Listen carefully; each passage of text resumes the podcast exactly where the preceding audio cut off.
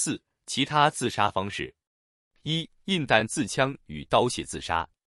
有一位朋友从军多年，历经枪林弹雨，曾数度负伤。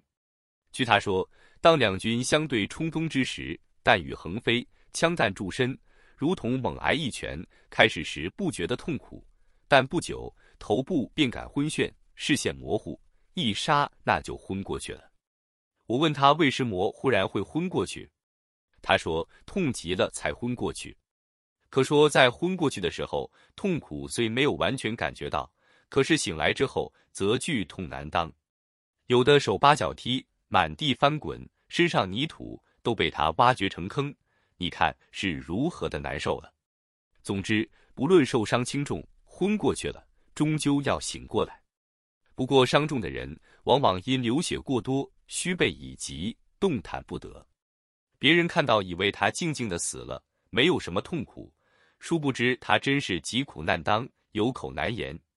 我听了他这番话，颇为伤痛。又有一位朋友姓马，他也从军多年。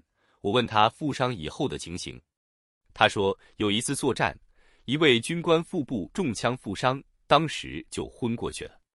等醒来之后，满地打滚，痛苦极了，要我补他一枪算了，免得受这种灼烧剧痛的煎熬。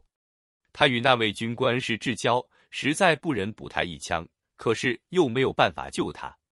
他扑在地上，又翻滚老半天，才在挣扎中死去。当他翻滚的时候，看他筋骨暴起，曲指如钩，双目血红狰狞，恐怖极了。从以上两个人的例子可以发现，负伤不死的人固然要醒过来，就是致死的枪伤也要醒过来。死还是很困难的一件事，还要慢慢的等死。其次，在那里翻滚，确实感到痛苦。就是将我不动的重伤者也感痛苦，所感的痛苦也许更加厉害。总而言之，不论用枪自杀或被杀，绝不是就此昏厥不醒而不感痛苦的。所以，要用枪自杀的人，此中的痛苦是不可不知的。但愿当您举枪时再三思之，勿轻举妄动。